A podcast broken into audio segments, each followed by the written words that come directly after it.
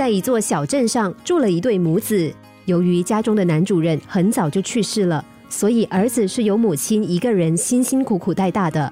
但是这个儿子不但不成才，还很不孝顺，动不动就对母亲大声苛责。心情不好的时候，甚至还会拳脚相向。小镇上的人都知道男子是个恶霸，对他敬而远之。但一所寺院的禅师听说这个消息，觉得不能放弃这个男子，一定要去感化他。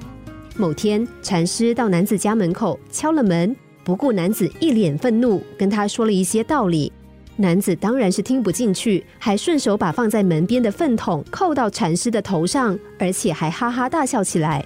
旁边的人都吓傻了，心想禅师会有什么反应？不料禅师不但没有生气，甚至连头上的粪桶都没有拿下来。只见他头顶粪桶摇摇晃晃，直到走到附近可以清洗身体的小溪旁，才终于拿下粪桶。男子一路追到河边，指着禅师大声的耻笑他。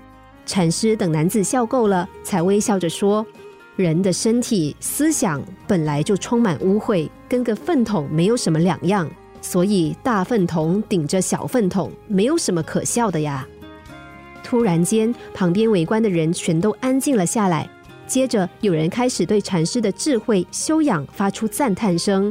而男子没有料到禅师会有这种反应，一时间愣住了，心中顿时涌起阵阵的羞愧，两脚一软，跪在禅师面前忏悔，从此痛改前非。这则故事诉说了柔软的力量。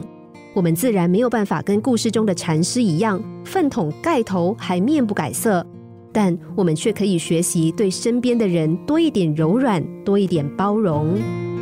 对别人严厉的人，通常也会对自己严厉，但严厉所带来的煎熬，往往难以使对方痛改前非，只会使自己痛苦。